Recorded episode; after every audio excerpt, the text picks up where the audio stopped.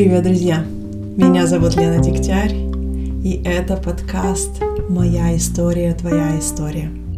Внезапно у меня появился повод сделать выпуск в рамках моего подкаста «А мне нужна терапия».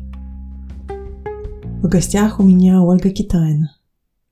Она предприниматель, психолог, основательница сервиса по подбору психологов Altered.ru. В 2021 году Ольга стала финалисткой премии Cartier Women's Initiative, после которой отправилась на обучение в одну из престижнейших бизнес-школ INSEAD. В 2022 году Ольга выступала на конференции TED. Она делилась тем, как относится к психологии в России и своим желанием дать людям доступ к качественным психологическим услугам – через свой сервис. Нас же свело несогласие относительно недавно вышедшего на Netflix документального фильма «Статс». Это фильм о стареющем психотерапевте, который снял его клиент, известный голливудский актер Джона Хилл. Оля написала критикующую статью, а я внутренне не согласилась с ее взглядом чем поделилась в своих сторис. И неожиданно для самой себя при... получила от Оли приглашение поговорить об этом. И дальше я приглашаю вас послушать наш разговор.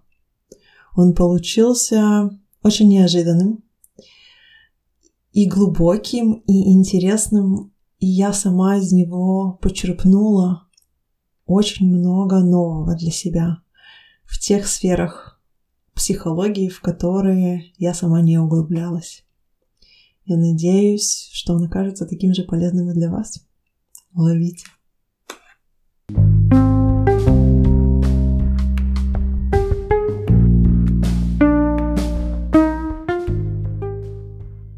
Привет! Привет! Ты не представляешь, как я рада, что ты согласилась э, поговорить. Мне просто супер интересно с тобой поговорить. Вза взаимно, я всегда рада. Мы собрались здесь, чтобы поговорить про фильм «Статс». Оля написала на него критику, и а, есть моменты, которые мне очень интересно обсудить э, и пораспрашивать тебя, почему ты это видишь так, а не иначе, потому что интуитивно я не согласна, но эм, ты я, знаешь, есть э, место для диалога, потому что мы, я могу увидеть твою точку зрения, поделиться с тобой своей, мы можем обсудить тему. А, мне даже не обязательно, чтобы мы по итогу, вернее, мне совсем не обязательно, чтобы мы по итогу согласились, но мне, правда, интересно такие штуки обсуждать, потому что фильм достаточно популярный, и у многих людей он вызывает восторги. Ты профессионал, ты психолог. А в какой модальности ты работаешь или специализируешься? Да, я работаю как КБТ-схемотерапевт. Угу. Окей, так ты когнитивно-поведенческий терапевт, то есть о, изначально это отличается от того, что он или от его классического да. образования. У тебя есть определенное мнение насчет этого, и мне прям правда вот интересно узнать. Я, на самом деле, очень рада, что ты меня позвала и что мы с тобой такую дискуссию затеяли, потому что а, я, во-первых, очень как раз люблю, когда мне говорят, что со мной не согласны. Вот, потому что, ну, понимаешь, да, если я там сама про что-то подумала, не знаю, написала или что-то, и мне, например, ну, там, пишут или как-то откликаются, то да-да-да, я согласен.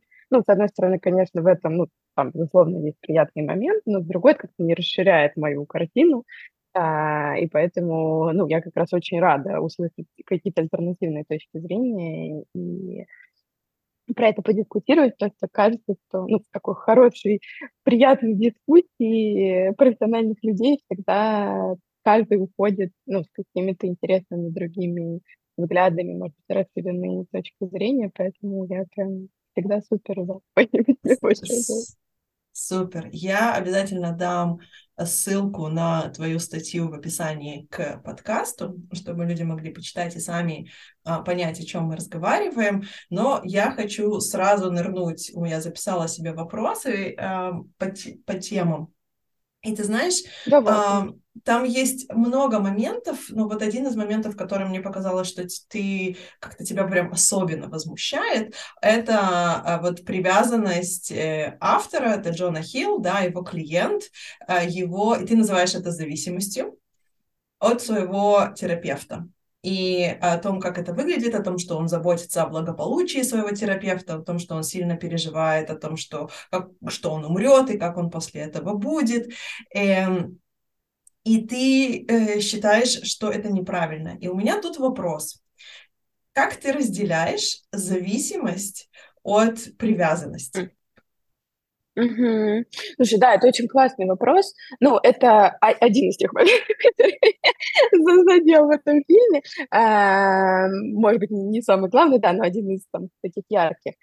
С одной стороны, э, да, мы все а, говорим о том и подчеркиваем, что альянс с терапевтом важен, да, такая, ну, грубо говоря, здоровая привязанность, если супер там упростить, это хорошие взаимоотношения с а, терапевтом, это ощущение клиента, что он может доверять, что он может раскрыться, что это там безопасная для него среда, что они работают над согласованными целями, что э, это вот человек, который там, профессиональный э, и каким-то там, видению в плане рекомендаций, куда мы идем, он меня там, не знаю, ведет к чему-то там хорошему, согласен с тем, чего бы мне хотелось получить, ну и так далее, и так далее. Э, и в этом плане Стас кажется хорош. Ну, то есть э, я пыталась вернуть, то есть вот там как-то я писала о том, что если оценивать, хороший ли он или плохой терапевт, да, то вот, э, вот эта часть, как будто бы у него, он молодец, но у него есть перегибы. То есть вот здесь как бы тонкая такая грань. А, то, что я увидела, вот по, безусловно, это там один это Джона Килл, да, это там полтора часа фильма, или даже, по чуть поменьше – Эм, возможно, не знаю, с другими клиентами по-другому, может, у него это вообще реакция на съемки, да, то есть мы делаем там допущение из того, что увидели.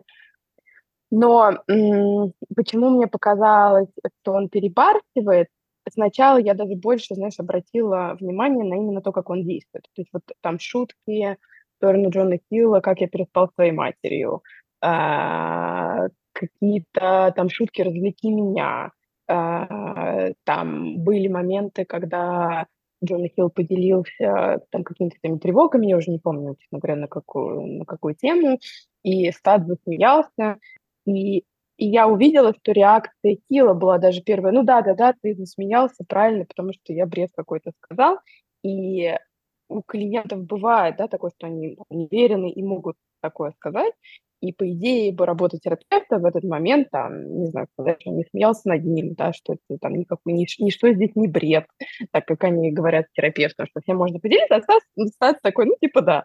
Ну, фактически он посмеялся вместе с клиентом, да? мы шутим иногда на Фейсбуке, это вообще окей, и э, если там, юмор используется правильно, он помогает вот этому терапевтическому альянсу, но он над юмором посмеялся фактически, над его тревогами. И даже там, если он посмеялся случайно, не потрудился потом разуверить как-то клиента или извиниться, да, то есть что а, там, он был неправ, вообще не надо было смеяться над этого, или как-то от этого пойти, ну, тогда, да, с тобой посмеялся. И вот эти моменты, это, ну, такое пробивание личных границ. И то есть у меня скорее, знаешь, было не ход размышлений не от того, что я вот видела, что такая как бы крепкая связь, и стала делать выводы, что она какая-то не такая, а вот я сначала обратила внимание на вот эти моменты, что он пробивает его личные границы, а потом на то, что Джон Хилл особенно еще говорит, что там, я не знаю, как без тебя жить, потому что даже в хорошем альянсе, конечно, я допускаю, что клиенты, безусловно, могут, и особенно в зависимости от того, ну, кем у них трудности, могут у них быть мысли, это окей, потому что это человеческие отношения, что там э, я буду переживать, если терапевт умрет, да, ну, такое. но вот в совокупности еще того, что я увидела, мне показалось, это такой чрезмерно. Да?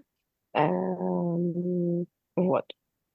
Надеюсь, я Да, объяснить. нет, ты отлично ответила. Я просто отойду от своего такого, знаешь, э, четкого списка вопросов, потому что общее, эм, общее впечатление, которое я получила от твоего текста, это то, что терапевт, по сути, должен относиться к клиенту как к беспомощному ребенку. То есть mm. есть такое вот чувство, как будто бы вот клиент, он такой, знаешь, эм, человек, который не может о себе позаботиться, он не, не самостоятельный, он не может иметь своего мнения, и терапевт должен всячески его холить или леять, и вот как будто бы его ватой эм, укутывать. И это впечатление у меня, ну, сложилось вот, когда я читала вот такую вот твою критику, да, что вот, ну, они, он пошутил над ним, типа, ай-яй-яй, он не должен шутить. И и это было в том, что ты говоришь, что вот там, не знаю, пришел клиент, получил, ему стало легче, он пошел всем посоветовал, и случился такой селебрити-психотерапевт, и mm-hmm. клиент вообще не может никого советовать, потому что откуда у него нет экспертного мнения, там, хороший он или нехороший. Но тут вопрос, надо ли нам это экспертное мнение? Может ли человек сформировать свое мнение и решить, это классный терапевт, он мне подходит, он мне помог, я расскажу об этом всем своим друзьям, и, может быть, он им поможет тоже.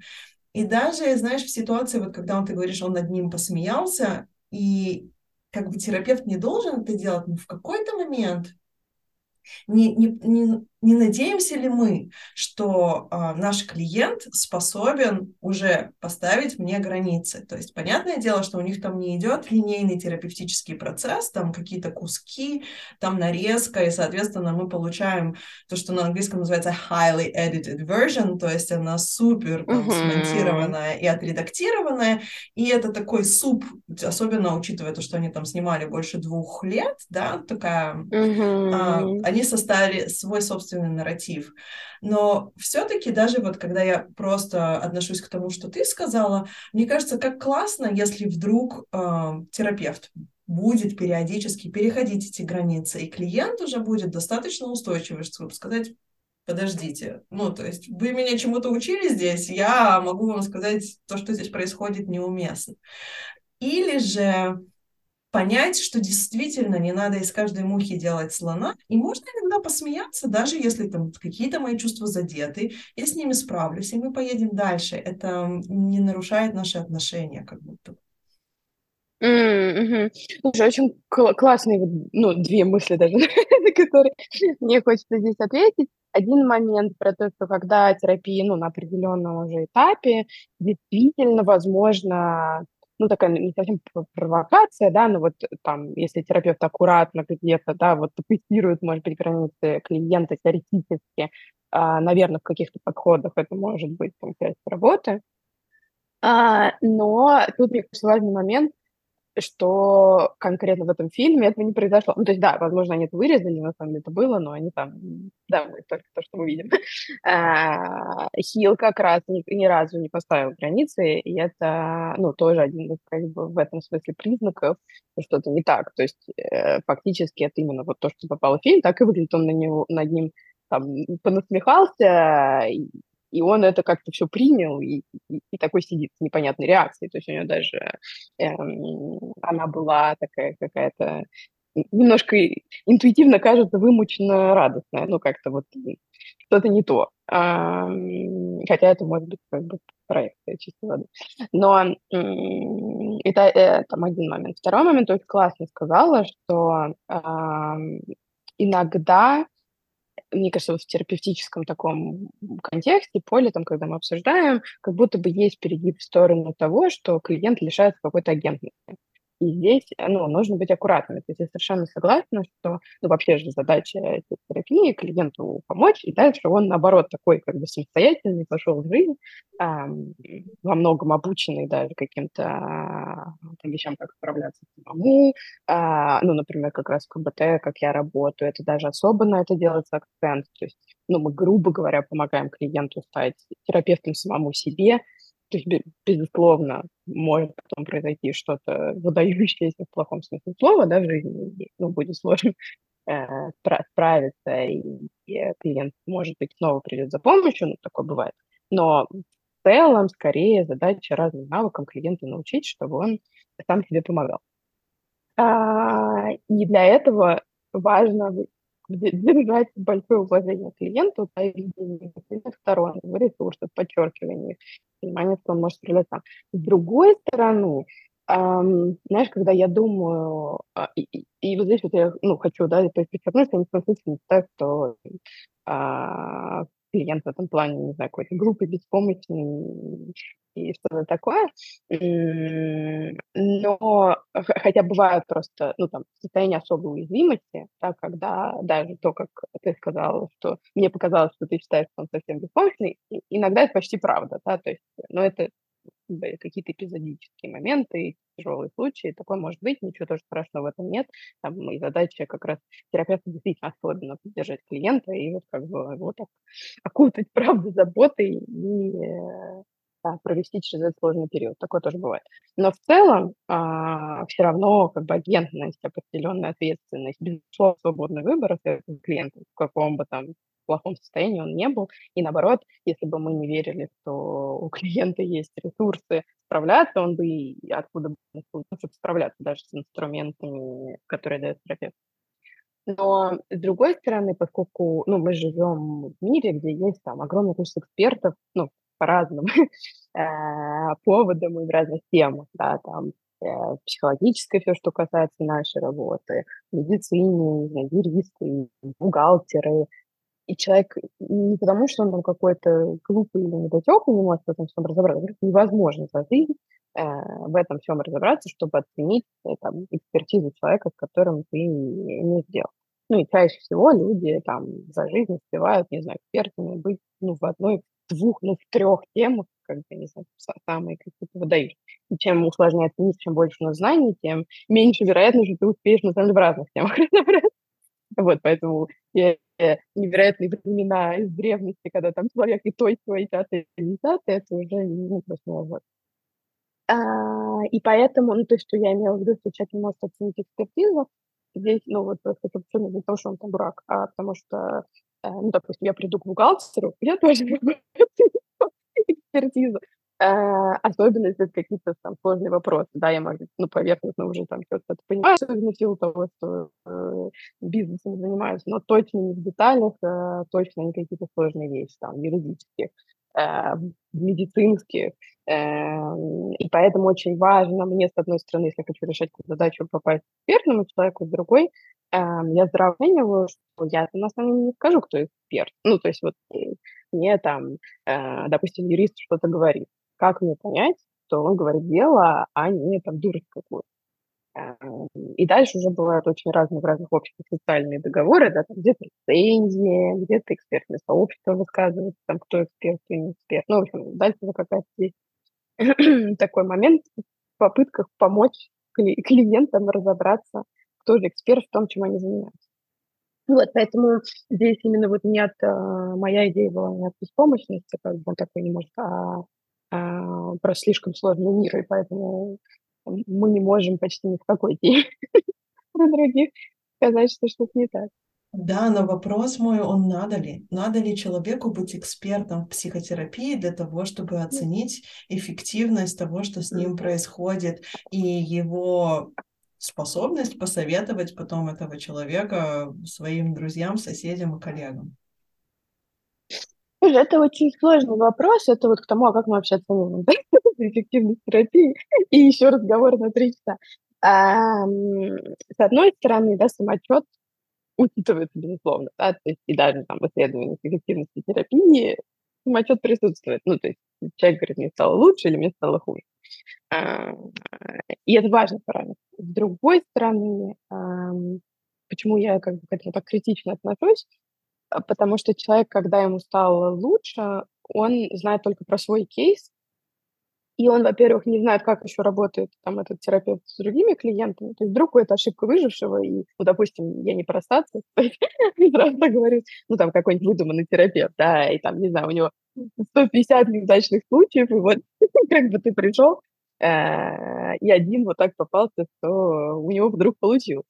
Эм, поэтому ты, ты не знаешь, как его оценить в пространстве остальных клиентов, и ты не знаешь, как его оценить в пространстве с другими терапевтами, потому что, эм, ну, допустим, ты пришел к врачу, у тебя, не знаю, насморк, и вот тебя вылечили за 7 дней.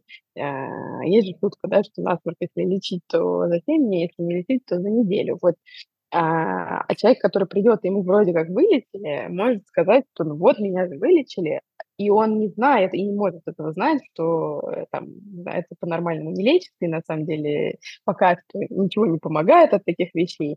И это просто, ну, получается, некий фокус, да, который ты увидел, а, и, безусловно, дал ему вот позитивное значение, и начинаешь сразу додумывать, что вот так вот как бы помогать или там, не знаю, врач тебе помог справиться с гриппом за месяц, а, возможно, есть другие врачи, которые там с тем же самым за неделю справляются. Ну вот, и поэтому, ну, всегда надо делать на это скидку. И в целом, а, даже, даже я, когда иногда меня спрашивали, там, и до альтера, и сейчас иногда, да, какую-то более личную рекомендацию терапевта, я стараюсь всегда, когда я про кого-то говорю, говорить, что, например, я вот человека, вы даже знаете, что если вот вы хотите поняться меня рекомендации, я видела, как он работает вот в таких ситуациях, а, и знаю про него там вот столько. А, и дальше, ну вот, да, твой свободный выбор. А, но проблема, что эм, когда люди обычно про это рассказывают, то, конечно, ну, им свойственно там, быть в восторге от э, результата и всем рассказывать так, как будто бы этот терапевт помогает всем от всего, что ну, всегда неправда. Вот. Я тут согласна. И знаешь, я хочу в этом месте тогда на секундочку буквально отступить от нашего вот, ну, предмета разговора и спросить тебя, вот как профессионала, какие критерии для оценки ты бы дала абсолютно простому человеку, который зашел в кабинет психолога, как ему понять, что он в правильном месте, что то, что происходит, эффективно, что ой, it's okay, если он здесь останется. Угу. Ну, мне кажется, какие важные есть тут, э, значит, есть позитивные сигналы и негативные. Ну, как бы вот надо на, на, то и на то смотреть.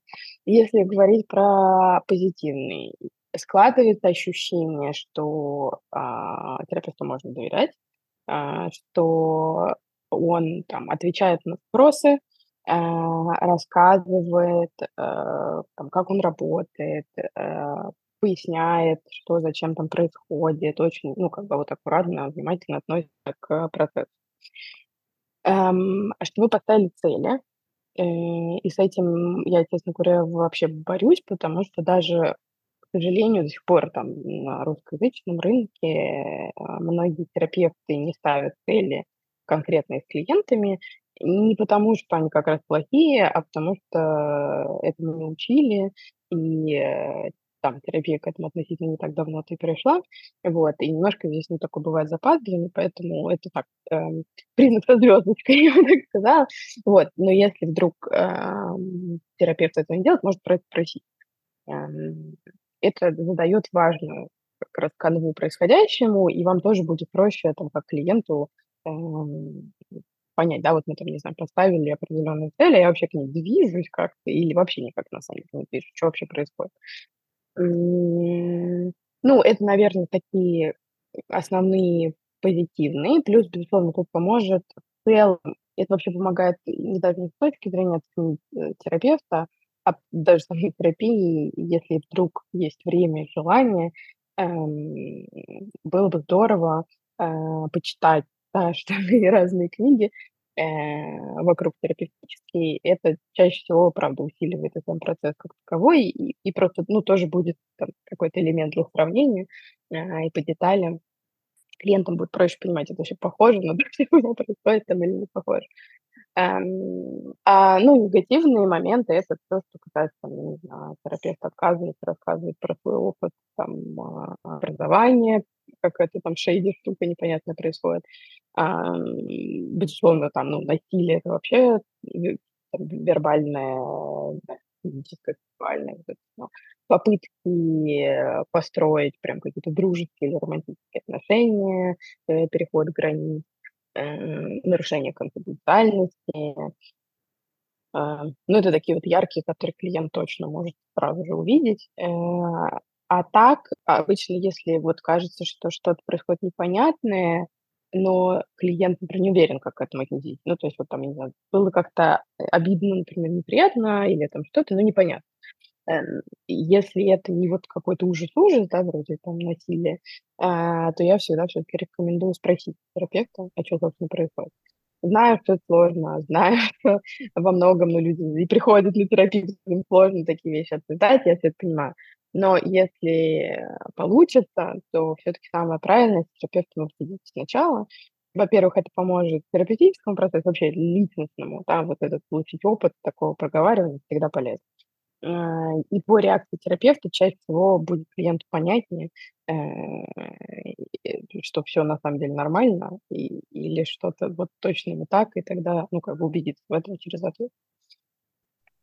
Ты знаешь, ты очень, э, так знаешь, а, мягко вывела меня, вернула к теме, потому что одна из вещей, которую ты тоже упоминала в своей статье, это то, что Статс э, дает оценки и раздает советы. Это вообще там такая mm-hmm. достаточно серьезная линия повествования, у меня даже одна из вещей, которая мне очень понравилась э, в фильме, когда Джоанна говорит, мы хотим, чтобы наши друзья нас слушали, а терапевты давали нам советы. А на самом деле в жизни получается mm-hmm. наоборот, что друзья нам все время mm-hmm. что-то советуют, э, они в принципе, знаешь, это за скобками, некомпетентны это делать. А психологи, такие умные люди, которые могли бы быстрее нас прокатить по этой жизни, а, или эффективнее, или еще веселее, они, наоборот, типа совета советовать не могут, а должны просто сидеть как будто и слушать. Ну, это вообще классическая психоаналитика, из которой вышел, в принципе, статс э, mm-hmm. в оригинале, да? Mm-hmm. Вот что ты по этому поводу думаешь? Почему ты считаешь, что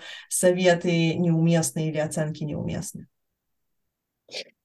Uh, смотрите, там было два момента. Во-первых, да, он дает советы, второй, он еще дает гарантии. Вот тоже еще особенно. То есть он говорит с клиентом, что если вы будете делать четко, как я скажу, вы сто процентов.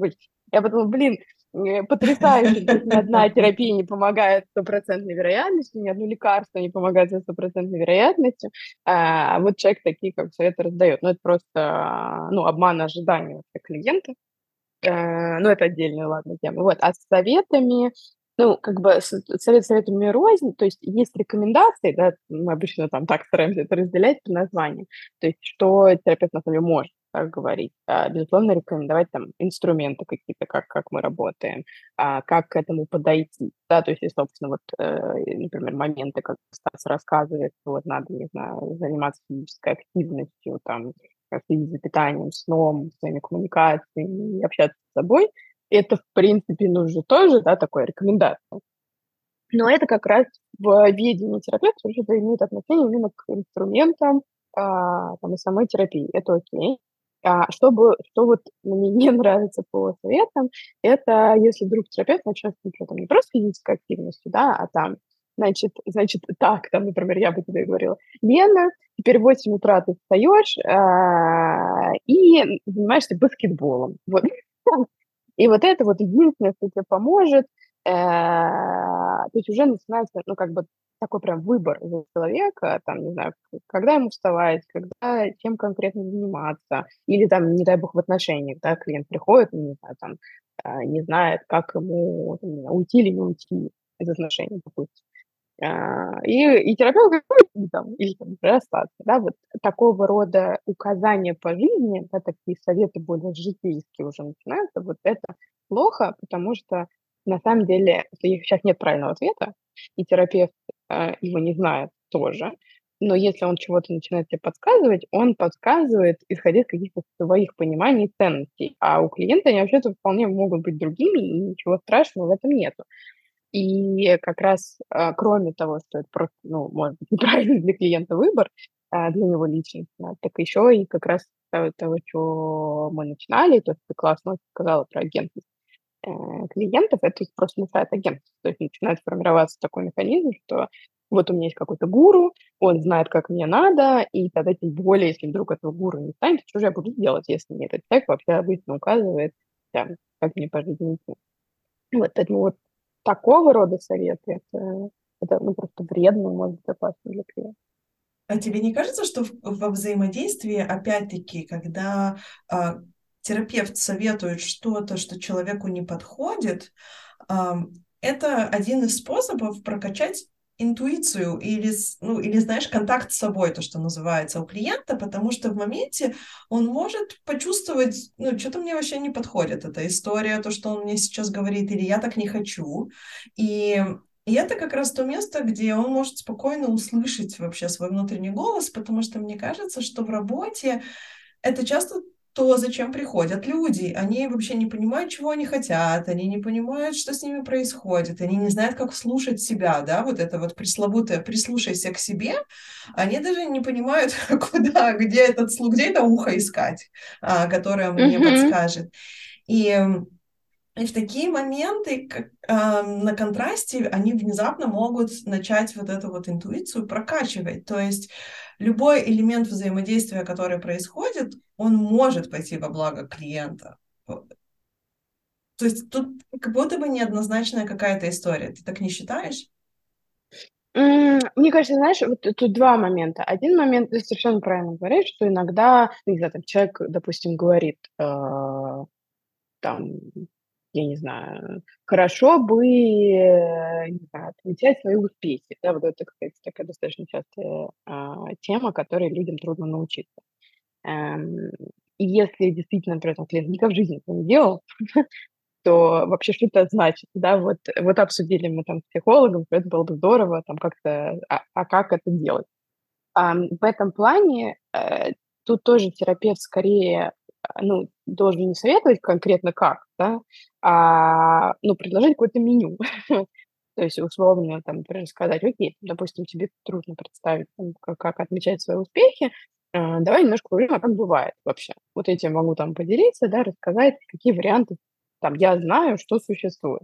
И тогда там А, Б, С, а, ну, ни в коем случае не говорить клиенту, вот, значит, твоим отмечанием успеха будет, там, я не знаю, э, горячая ванна. Ну, из головы.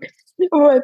Эм, в плане вот рассказов, э, что в жизни бывает, чтобы так чуть расширить картинку и подсказать, из чего вообще можно выбирать, можно. Можно при этом сказать, например, что я, может, тоже там всего не знаю, да, давай вместе подумаем, а где вот ты бы еще мог найти информацию о том, как это еще в жизни бывает.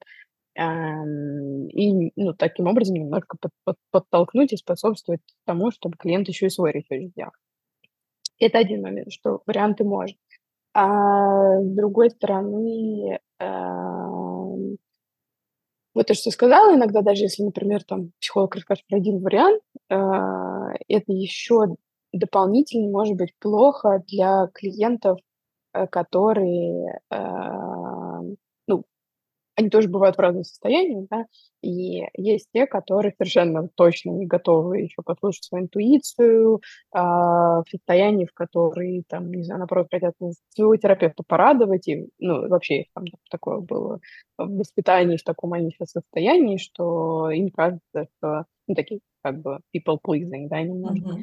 А, и тогда тем более, то есть если вдруг у человека какая-то трудность, проблема, э, тем более вероятно, что он, услышав один вариант, э, не согласится с терапевтом, если вдруг это там, ему не подходит, крайне мало. Ну, то есть если мы их из этого не выбрали. Угу. Um... Хорошо, я тебя услышала. Мне, мне правда интересен вот наш диалог, потому что то, что ты говоришь, это как бы раскрывает вот больше как будто бы создает 3D-картинку вот того, о чем ты писала. Mm-hmm. И у меня тут еще а, пару вопросов осталось. Один из них, то есть ты, ты работаешь в модальности КПТ. КПТ — это самая uh, science-based модель, которая есть. То есть из всех uh, существующих методов самый исследуемый — это КПТ, это самая доказа- доказательная, которая есть, включая вторую и третью волну. То есть это прям, если нам нужно body of research, как бы то assess, uh, извините, сейчас скажу по-русски, если нужно оценить, сколько исследований было сделано, то в плане КПТ будет самое большое количество исследований, поэтому оно стало достаточно популярным во всех странах, которые очень любят э, science-based, то есть научно обоснованные методы. И но есть еще очень много методов, которые менее исследуемы, потому что там сложнее исследовать, потому что э, поведенческие изменения, их легче всего измерить. То есть есть очень много э, изменений, которые очень сложно измерить, и, соответственно, невозможно как бы их э, оценить ни эффективность, э, ни кроме как self-report, то есть когда люди сами оценивают, mm-hmm. что с ними произошло. Um, и ты вот в статье пишешь о том, что он основывается, типа, он опирается на интуицию, и вообще интуиция — это так, так себе история про, про опоры. И а мне кажется, что как бы интуиция — это очень важная история, потому что существует достаточно исследований, их немного, но они есть, которые говорят, что на самом деле какой-то, на каком-то этапе вообще не важно, в а, какой модальности человек работает. Э, главное вот это вот взаимодействие с терапевтом и эффективность снижается после определенной продолжительности терапии а, и выравнивается между всеми модальностями. И тут как будто бы у меня вопрос, почему это не могут быть просто интуитивные отношения, терапевтичные, терапевтичные в плане того, что они поддерживающие для человека, и тогда, в принципе, может быть место интуиции. А, тоже хорошая очень тема. Ну, во-первых, ты тоже давай оговоримся, что даже несмотря на то, что, ну, там, КПТ действительно такое, там даже есть слова, что это золотой стандарт и все такое. А, в терапии вообще крайне сложно провести там идеальные исследования по таким же стандартам, как двойное слепое в медицине. То есть, в принципе, двойное слепое невозможно в терапии как таковое. А, поэтому даже к БТшным исследованиям все равно чаще всего есть вопросы. И, и не только этого характера, в общем, разные. Да? То есть идеального рецепта нет. И тут он. чтобы не было такой пафосности а, с моей стороны. Вот. Но мне кажется, что все равно важно, когда мы делаем выводы о том, что что-то эффективно там, или неэффективно предлагаю клиенту и, в общем-то, беря в какой-то степени ответственность за там, его жизнь и здоровье в этих сферах, почему важно основываться на исследованиях в том, чем мы говорим, а, максимально, насколько это возможно. Я говорю, со всеми допущениями, что идеально бывает. Потому что мы как как бы люди, э, такая машина по выхватыванию паттернов э, из того, что в жизни происходит. Да? То есть мы очень классны в имплицитном обучении. То есть вот мы находимся в жизни и все время что-то, что-то наблюдаем, и офигенно начинаем сопоставлять одно с другим, пытаясь придумать какие-то схемы упростить себе жизнь. Э, например, да, и было очень классное там исследование про то, могут ли люди чувствовать э, интуитивно, когда на них кто-то смотрит. А, и многие люди, например, уверены, что это так. Ну, то есть, что, э, там, например, не знаю, сидишь в транспорте, в магазине там где-нибудь, и вот если на тебя кто-то знает, ты вот знаешь, он кто-то. А, и проводили такие исследования, и сначала действительно там, значит, заводили человека в комнату, завязывали глаза, он стоял, Действительно, ну, люди угадывали, когда на них кто-то заходил еще и смотрел, с вероятностью там выше, чем 50 на 50. А потом а, а как бы стало понятно, то, что, собственно, происходит. Что в этом эксперименте человек, например, заходит, смотрит на стоящего, и, ну, вдруг этот человек говорит, на меня кто-то смотрит. Ему говорят, правильно, молодец, смотрит. Или там, нет, сейчас никто не смотрит. И что именно благодаря вот этой обратной связи люди начали понимать, какие паттерны происходят, и искать какие-то взаимодействия. Они не, не чувствовали, что кто-то на них смотрит, а они выхватили паттерны, каким образом заходят э, на них там, лаборанты смотреть. Потому что э, рандомно устроить так, чтобы действительно эти лаборанты заходили рандомным образом, непредсказуемым, невозможно, потому что мы такую вероятность сами построить не можем. Э, и люди начинали обучаться, собственно, каким образом им главный экспериментатор вот этот порядок э, организовывает. И как только как бы решили повторить эксперимент с тем, чтобы перестать людям говорить, там, да, молодец, а просто вот идет какая-то серия, они это записывают, какие ответы, а потом уже смотрят, что было правильно, что было неправильно. Все, сразу вероятность хуже, чем как бы просто угадывать.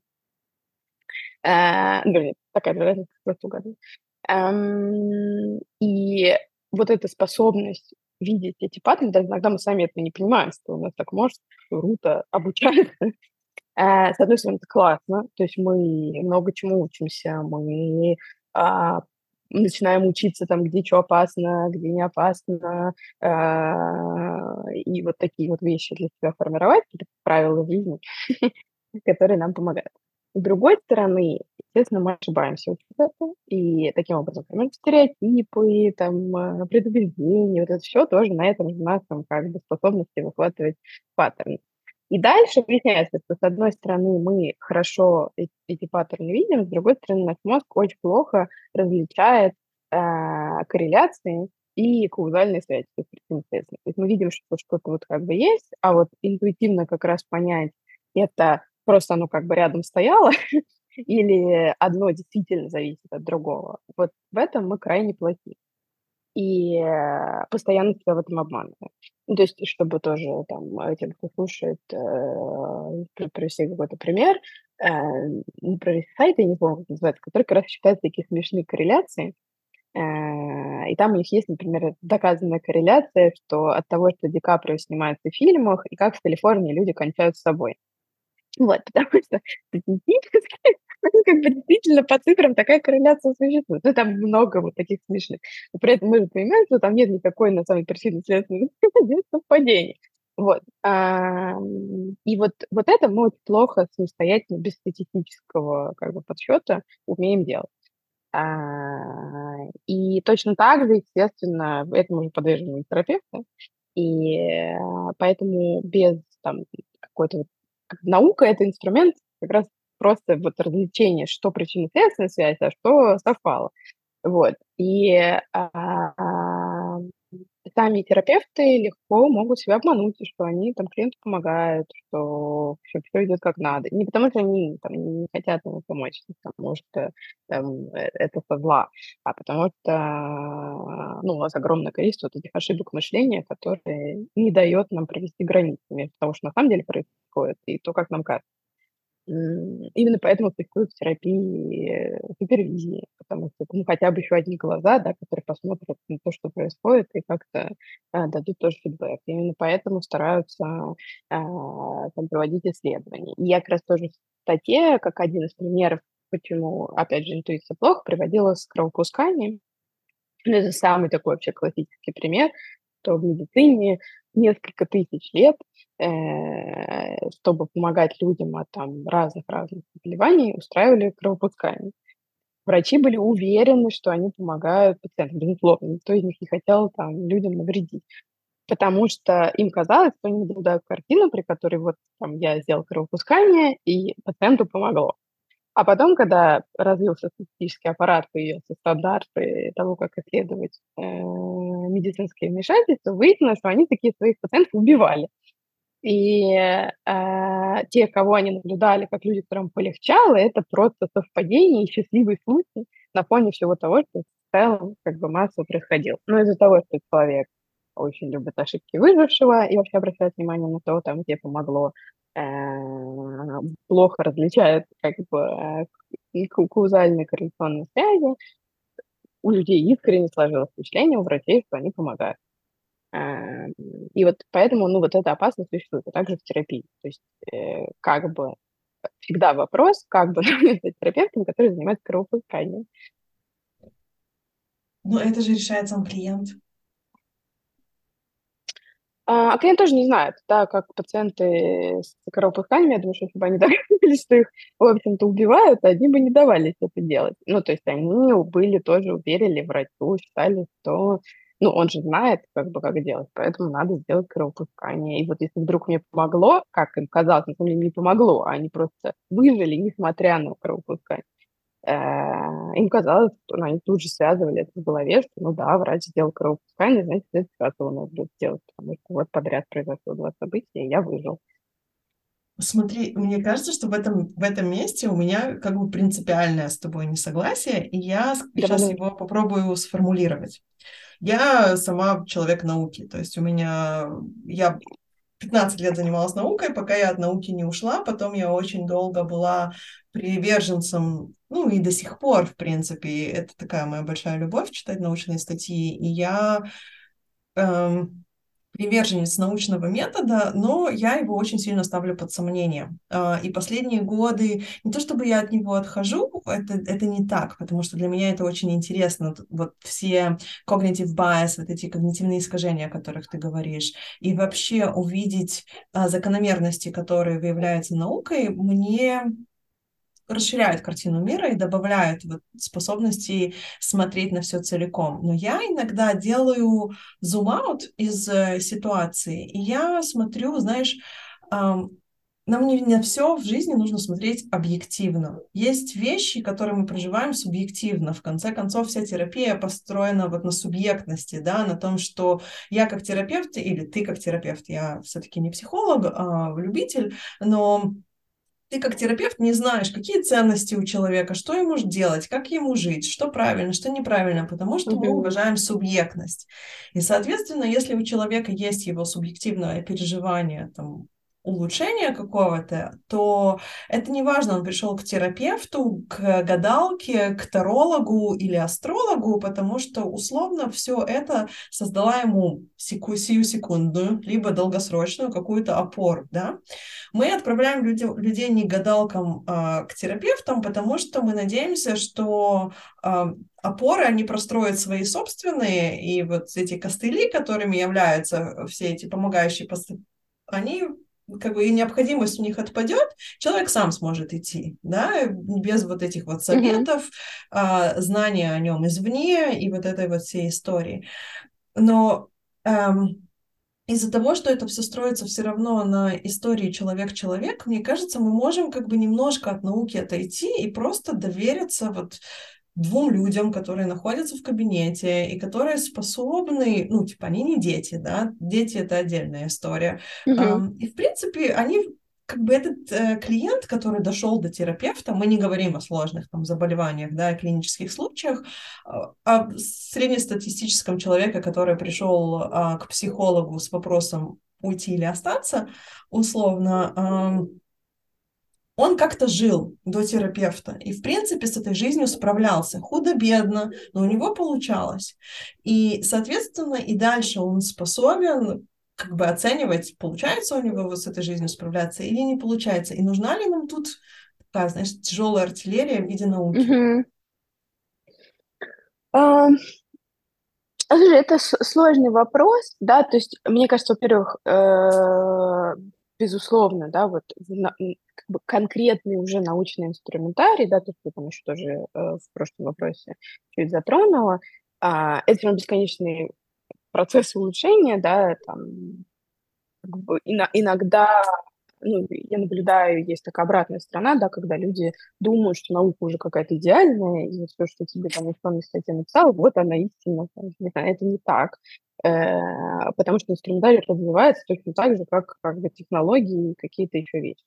А, и будем надеяться, что как бы, в лучшую сторону, да. Просто здесь именно главное, что для меня там в научном знании, это сам принцип как бы разделения что на самом деле просто совпало, а что настоящая причинно-следственная связь. Все, дальше уже как бы с конкретным инструментарием, как мы это делаем, безусловно, нужно и можно там дискутировать, э, прикапываться и добиваться ну, какой-то большей точности, особенно с такой ну, сложной историей психологии, потому что просто хрена факторов, вот, и э, разобраться в этом, ну, реально сложно, поэтому так часто и происходит, что там, сейчас во многих науках кризис повторяемости, да, потому что там, люди проводят эксперименты, и все на это там радостно отрадить, а потом кто-то взял, повторил, и результаты не те. А, и дальше начинается разбор, а, собственно, как же так вышло, да, и, ну, и бывает по-разному. То есть где-то были, на самом деле, так в самих протоколах тех исследований, где-то мы можем делать допущение, что, а может быть, социум как-то изменился, а может быть, ну, и дальше, да, куча гипотез, а почему же все не повторилось. А, и поэтому, ну, наука — это такой живой процесс, а, и здесь, ну, тоже не надо как бы, там, думать, что если а, кто-то авторитетно там сказал, что вот все, мы все открыли, э, что-то тут не то. Вот. Э, Но что касается, вот если вернуться на свои вот сидим мы с терапевтом, да, и, собственно, и что нам с этим делать? В воле, теперь ты сказала, что наука. Тяжеловато. Вот. Но можно, как бы, и это происходит, и условно клиентам предлагать что-то, да, на что я не могу тут вытащить научную статью в каком-то классном журнале, сказать, вот, я вам сейчас это предлагаю, вот так это работает. Но нужно клиентов информировать о том, что ты делаешь а, и на что ты опираешься. И а, там к тому же Стасу у меня, ну, во многом претензия в том, что он клиентам на самом деле не говорит о том, что то, что он им предлагает, это вот э, ну, как бы есть вероятность, что это только у него в голове. Э, что это на самом деле как бы там на какой-то большой выборке или на большом количестве клиентов нифига не работает. И, возможно, как бы это все байс, который эм, позволяет ему верить в то, что это эффективно, а на самом деле это может вообще не эффективно. И поэтому, ну, как бы, хорошего тона, да, и там хорошей терапии, что если ты предлагаешь клиенту что-то, что там какой-то метод не, не исследованный э, вообще, например, или там недостаточно оснований. Или вот сейчас вообще, в принципе, например, ты работаешь в том, что имеет достаточное количество научных данных, но вдруг ты предлагаешь какую-то технику, которая вообще там, да, из другого места или что-то, про это клиент говорит. Ну, то есть, что это э, некий эксперимент, который ты предлагаешь. И, э, конечно, как взрослый человек, клиент э, должен дать согласие, консент на то, что происходит, но информированно, то есть знаете вообще, на что он соглашается. Ну, как в медицине врачи к этому, этому стандарту больше обычно придерживаются, ну, хорошие, да, врачи как-то этому лучше преподают врачам а, такую, такую, такой подход. То есть, собственно, хороший врач что делает? Вот ты пришел там с каким-то заболеванием, и дальше он тебе говорит, ну вот смотри, есть такие варианты да, вот этот вариант я предлагаю потому-то, этот на таком основном, а есть вот экспериментальное лечение, например, да, если там часто э, вдруг у человека что-то супер тяжелое заболевание, ему могут предложить экспериментальное, ему скажут, слушай, мы тебе предлагаем, у нас есть определенные надежды, но это эксперимент, и ты должен этот эксперимент. И а люди уже тогда очень по-разному соглашаются, когда им говорят о том, какой степень как надежности этого предложения, грубо говоря. Да, но ты как будто бы, знаешь, ты сейчас пытаешься, э, не, не пытаешься, а ты сейчас описываешь какую-то терапию, например, в которой я никогда эм, не была. То есть, ну, я была в разных модальностях и много лет э, в разных терапевтических. Никогда терапевт мне не объяснял, там, что он делает, но я даже больше скажу, мне кажется, я не совсем уверена, что параллели с врачом уместно, потому что врач все-таки воздействует на пациента. То есть есть какое-то, есть какой-то пассивный или принимающий как, как сторона и воздействующая. Я все равно вижу терапевтические отношения как отношения равных. Это правда, что есть один человек, который как будто бы более эксперт, но сказать, что он прям, знаешь, воздействует на меня, то есть в каких условиях ты вот прямо Не, но... объясняешь? Ну, то есть я понимаю в КПТ, потому что там когнитивно-поведенческая история. Ты говоришь, вот мы, чтобы прийти к такому-то результату, попробуем сделать такое-то упражнение, у нас есть такие-то доводы об этом, как бы предложай, предложить в этом случае именно это, давай попробуем. Да? Но когда речь mm-hmm. идет, например, о гештальте, там как бы нету как такового, знаешь, э, мы просто два человека, которые разговаривают. И, кстати, очень много методов гештальта. Это вот, знаешь, вот стоит пустой стул. Представь себе, что там uh-huh. сидит маленькая девочка Лена. Uh-huh. И а, она сейчас, что она тебе говорит, что она от тебя хочет.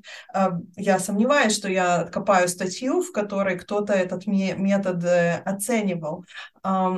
Соответственно, что ты предлагаешь, чтобы терапевт в таком методе... То есть этот метод я часто использовал, он может быть эффективный. Давай представим, что рядом с тобой сидит маленькая девочка Лена. Um, кстати, за стулом хороший пример, потому что схему терапии же этот, а, этот метод забрали себе. ну, во много. Uh, ну, мне, например, кстати, тема нравится как раз тем, что э, я, который ну, основатель подхода, он был учеником Бека из когнитивной терапии, но он как раз и сказал, что, слушайте, ребят, как бы вот когнитивно, конечно, прекрасно, но с личностными расстройствами она что-то не очень работает. Ну, он в основном работал просто с такими а, клиентами. А, что-то работает плохо, а почему бы нам не посмотреть, что еще в других терапевтических подходах есть, а, собирать, по сути, все то, что ему понравилось, там, из психоанализа, гештальта а, и так далее, и как бы снова постараться это прогнать как бы через именно исследование, то есть бы и нет, как бы забрать все лучше оттуда и просто посмотреть, как это все там в исследованиях работает. И поэтому в теме есть там чуть-чуть из психоанализа, чуть-чуть какие-то такие штуки. Мне кажется, что с методами в целом, то есть ты можешь или хотя бы общую канву вообще клиенту сказать, что там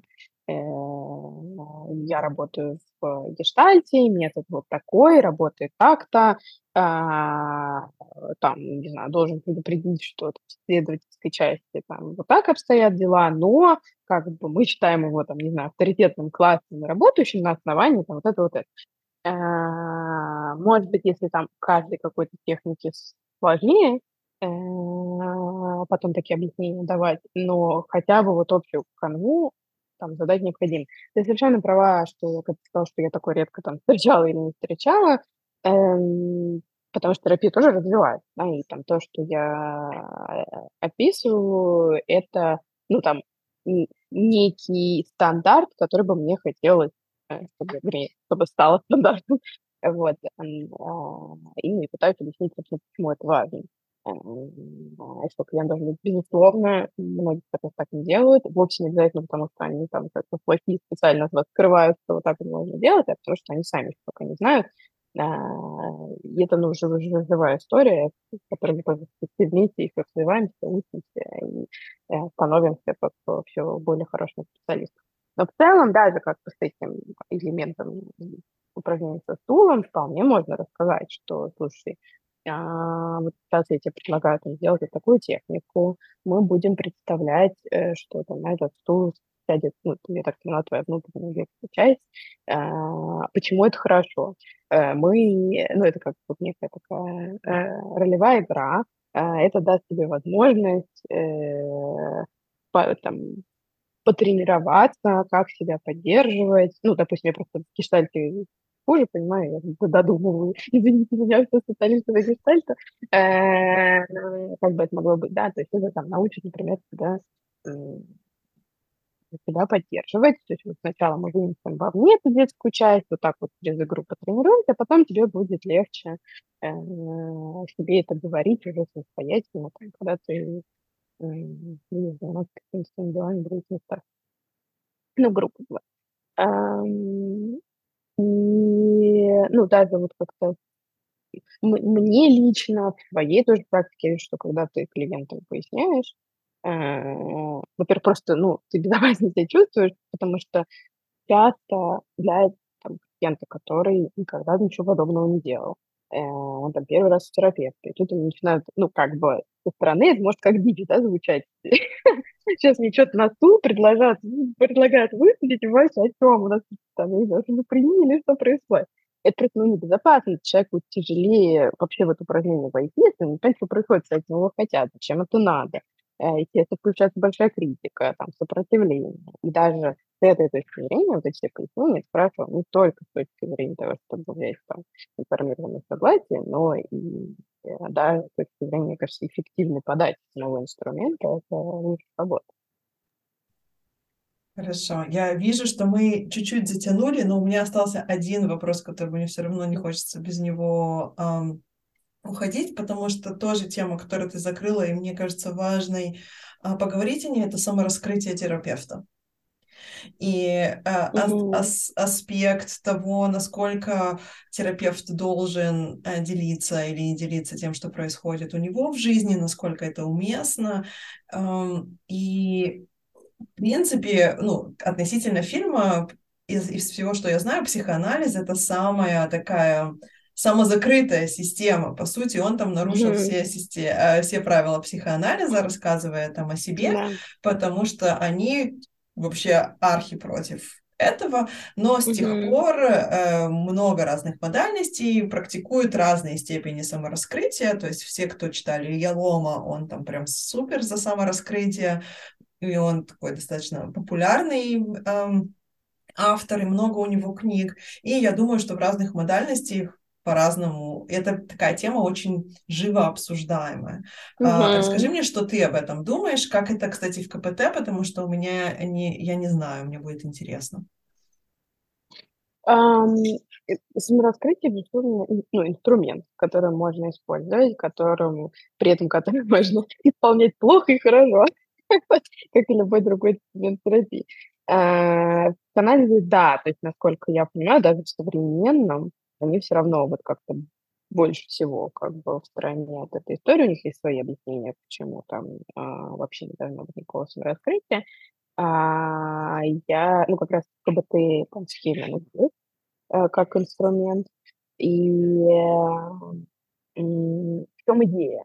А, то есть, что грамотный исполненный момент, когда терапевт что-то рассказывает про себя, с одной стороны, может работать на улучшение альянса, и на, а, ну, на поддержку, грубо говоря, да, то есть э, клиент может услышать от терапевта, что там терапевт что-то тоже такое прошел, э, и в этой истории может быть такой поддерживающий, обучающий какой-то там элемент, э, каким образом там, может терапевт с этим справился, или вот показать, что это там возможно, или сказать, что он его понимает, да, это вот все вот такое из альянса, скорее история но его нужно использовать аккуратно, э, в любом случае. То есть на каком-то на какой-то учебе мне кто-то из преподавателей, ну, на группе говорил, что прежде чем устроить самораскрытие, несколько раз спросите, зачем я сейчас это клиенту рассказываю.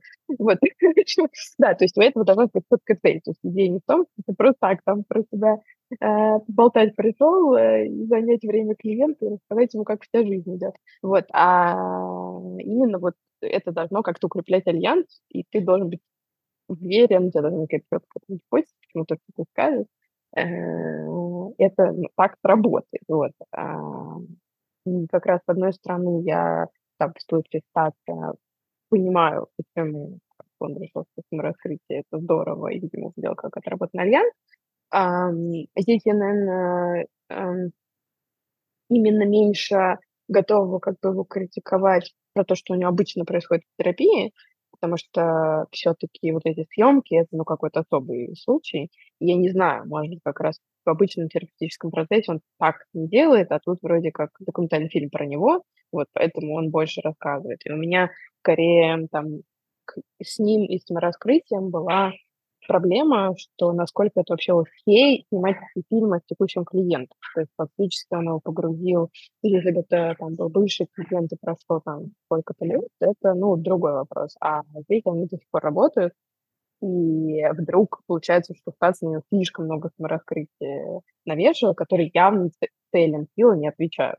То есть э, он там просто потому что это документальный фильм про него, да, по сути, проинформировал его про кучу там, своих жизненных проблем э, и трудностей, которые непонятно, если вернуться к тому, что Хилл вообще все еще его клиент, что он должен из этого вынести. А, то есть вот это как раз получается а, пример плохого самораскрытия, но только в силу того, что это документальный фильм про статус. Э, ну, тогда как ты относишься вообще к отношениям а, клиента и терапевта вне рамок терапии, потому что это тоже отдельная история, которая ну, я бы сказала, она почти однозначно считается, что угу. у клиента и терапевта не должно быть никаких отношений за рамками вот терапевтических, но по факту я думаю, что это не всегда так, и я не знаю на самом деле, насколько эта позиция меняется в терапевтических кругах. Вот что ты об этом знаешь? Um, ну, исходя из того, что, ну, там, про те методы, да, которые я знаю, более такой там, часто принятая история, что все-таки никаких отношений быть не должно, а вот в чем есть споры, это через сколько после окончания терапии они могут быть. А, то есть, скорее, все сходятся, хотя, возможно, кстати, в анализе с этим пожестче, и мне кажется, я слышала какие-то версии, что это как бы никогда, ну, вот а, с той стороны, но целом, скорее, сейчас вот просто споры там а это вот там можно дружить через два года, через пять лет там или через сколько. А, но больше вроде бы согласие, что после окончания терапии в какой-то момент это возможно. И, ну, личное у меня при этом ощущение, что э, дружеские... То есть я про это вот как бы так думаю, что э, должна быть какая-то причина, почему они вдруг возникли. Э, ну, допустим, не знаю, возьмем срок там, два года, да, или какой-то такой самый средний, который я слышал. После окончания терапии мы имеем какую то Есть клиент, который э, не знает практически ничего про терапевта, уж тем более не знает его как человека. Э, может быть, знает вот какие-то эпизоды, связанные с раскрытием, но это очень все равно история в вакууме, да, и она подавалась все равно специальным образом, там, зачем-то, то есть сказать, что он как-то понимает, что терапевт человек, как бы мы не можем, даже если практически раскрыть. А, а вот терапевт очень даже неплохо как бы понимает про клиента многие вещи, там больше, чем очень многие его друзья, может быть, там и какие-то близкие люди. То есть это очень, ну, такой перекос, если это оценивать с точки зрения возможной дружбы, да, потому что дружеские отношения — это про в этом плане равную позицию знания друг друга э, как людей. Э, и вот почему вдруг из такой ситуации возникла дружба? Если вот люди там два года не общались, а потом вдруг э, специально, не знаю, терапевт вдруг начал как-то общаться с клиентом, это у меня вызывает подозрение. Э, если клиент очень хочет там общаться как-то с терапевтом тоже, то есть, возможно, это хвост чего-то незаконченного в терапии, потому что почему он вдруг именно хочет дружить с человеком, про которого он ничего не знает? То есть, ну, как бы что-то тут, э, возможно, как-то завершена была терапия не очень аккуратно. А если вдруг возник какой-то контекст, из которого они узнали друг друга немножко по-новому и как бы по-дружески, не знаю, случайно пришли на одно место на работу, ну, я, допустим, да, или вот что-то такое. Наверное, это может сформироваться, потому что просто возникла ситуация, в которой каждый из них начал друг друга действительно узнавать, и э, терапевт все равно в новом контексте клиента, э, и клиент начинает действительно что-то видеть про терапевта личное, но уже как про обычного человека, и из этого там вдруг приходит желание с ним, с ним дружить. Ну, то есть, грубо говоря, если у клиента дружить с терапевтом тянется как хвост из терапии, это не то. Если как бы вновь возникшее, да, какое-то ощущение благодаря какому-то контексту, наверное, это окей. А тогда а, как ты относишься к ну, к тому факту, что сегодня очень многие, не все, но многие психологи ведут соцсети. Ведут они соцсети достаточно смешанно, то есть нередко это не только профессиональный контекст, э, кон- контент, я бы даже сказала, что чаще всего это очень сильно смешанный профессиональный контент mm-hmm. и личный контент. И уже на берегу даже, знаешь, э, происходит дисбаланс в другую сторону. То есть клиент приходит, зная о терапевте намного больше на входе, чем терапевт знает о клиенте. Да, и, и как это, на твой взгляд, влияет тогда на терапию? Это правда. Э, ну и как часто бывает, технологии начинают носить какой-то совершенно новый контекст. Э, вот до сих пор про соцсети огромное количество споров, да, то есть э, нету какого-то прям такого уж консенсуса. Но, наверное, какие-то вещи, про которые вроде, ну так, плюс-минус сообщество договорилось, что если человек приходит как клиент, то он должен отписаться от соцсетей и как бы быть, быть там забаненным, простите, эм, и не следить за терапевтом. А, и кто-то из терапевтов старается вообще вести две соцсети. Например, у них есть какая-то личная. А, и, кстати, в этом плане я считаю, что они молодцы. Ну, то есть, честно признать, мне кажется, это просто сложно. принципе, две соцсети, просто ну, не каждый будет это реально делать, но те, кто делают, э, ну, безусловно, более аккуратные, более молодцы. Э, они, ну, действительно, вот у них есть какая-то личная, о которой они там никто не знает, кроме э, друзей, коллег, и профессиональная. Наверное, тоже на пользу. Эм, но в целом, даже, да, там, про то, что сказал, что клиент не может следить. Клиент все равно может завести другой аккаунт, да, в целом, как бы, смотреть. Это все, ну, такая действительно очень серая зона. Э, я, ну, например, могу сказать, вот как лично там я к этому подходила. Сейчас, например, я на паузе, чтобы брать там новых клиентов. А, и стало в соцсетях больше какого-то там личностного компонента. Пока у меня были клиенты терапии, э, у меня были только такие мысли, еще чего-то про личные, ну, как бы, все равно оно такое лично-профессиональное. То есть я могла там что я на какой-то конференции или что-то, но это там не про меня как про человека все равно. Эм, и прям проговаривал с клиентами, почему мне надо смотреть мои соцсети, почему как бы надо отписаться, почему это будет важно. Э, надеюсь, да, на то, что это произойдет.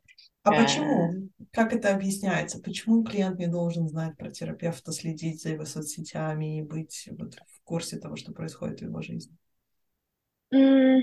Мне кажется, с, с одной стороны, у этого иногда могут быть, положительные моменты, такие неожиданные, что это, ну, например, особенно если там клиенты в тяжелых ситуациях, какие-то там тяжелые терапевтические процессы, а, возможно, иногда посмотреть, что вот он терапевт живой, в порядке, и он у меня существует, и я с ним работаю, это может, ну, давать э, некую опору, э, какое-то вот подтверждение, да, что вот, вот у меня какая-то есть эта структура, человек, который там, мне помогает. Но как бы вот в общем целом, кроме вот этого, эм, просто появляется некий дополнительный контекст, который сложно предсказать, как клиент на него среагирует. И терапевт, ну, обычно, да, там в терапии мы подбираем слова, да, мы там под клиента Э, продумываем, как информацию подать, мы смотрим его реакцию, мы что-то меняем. А, а тут как бы мы его оставляем с какой-то, на самом деле, значимой для него частной информацией, потому что, ну, то, что происходит у терапевта, безусловно, в активной фазе терапии может вызывать много как разных эмоций. Например, мы ничего не знаем о том, как он это считал, э, как это на нем отразилось, э, может быть, такое, конечно, он принесет в терапию, расскажет, а может и не быть. Вот, поэтому это вот э, такой какой-то вот дополнительная ветка появляется, которая может потенциально проскурить терапию с этой точки зрения. Что он там, не знаю, будет обидно, еще что-нибудь. Э, ну, там, как вариант, например, бывает же, что терапевты пишут про какие-то кейсы, например. А, тоже отдельная тема, как правильно писать про кейсы. Это было этично, но там, допустим, даже этично написан кейс. А, но клиент все равно вдруг может это прочитать и подумать, что это про него, хотя, например, может быть, этот кейс даже не про него. А, и как-то стригериться на это, там, отреагировать и, и останется с этим один. И там терапевт никак не сможет здесь там, помочь и как-то отрулить эту ситуацию.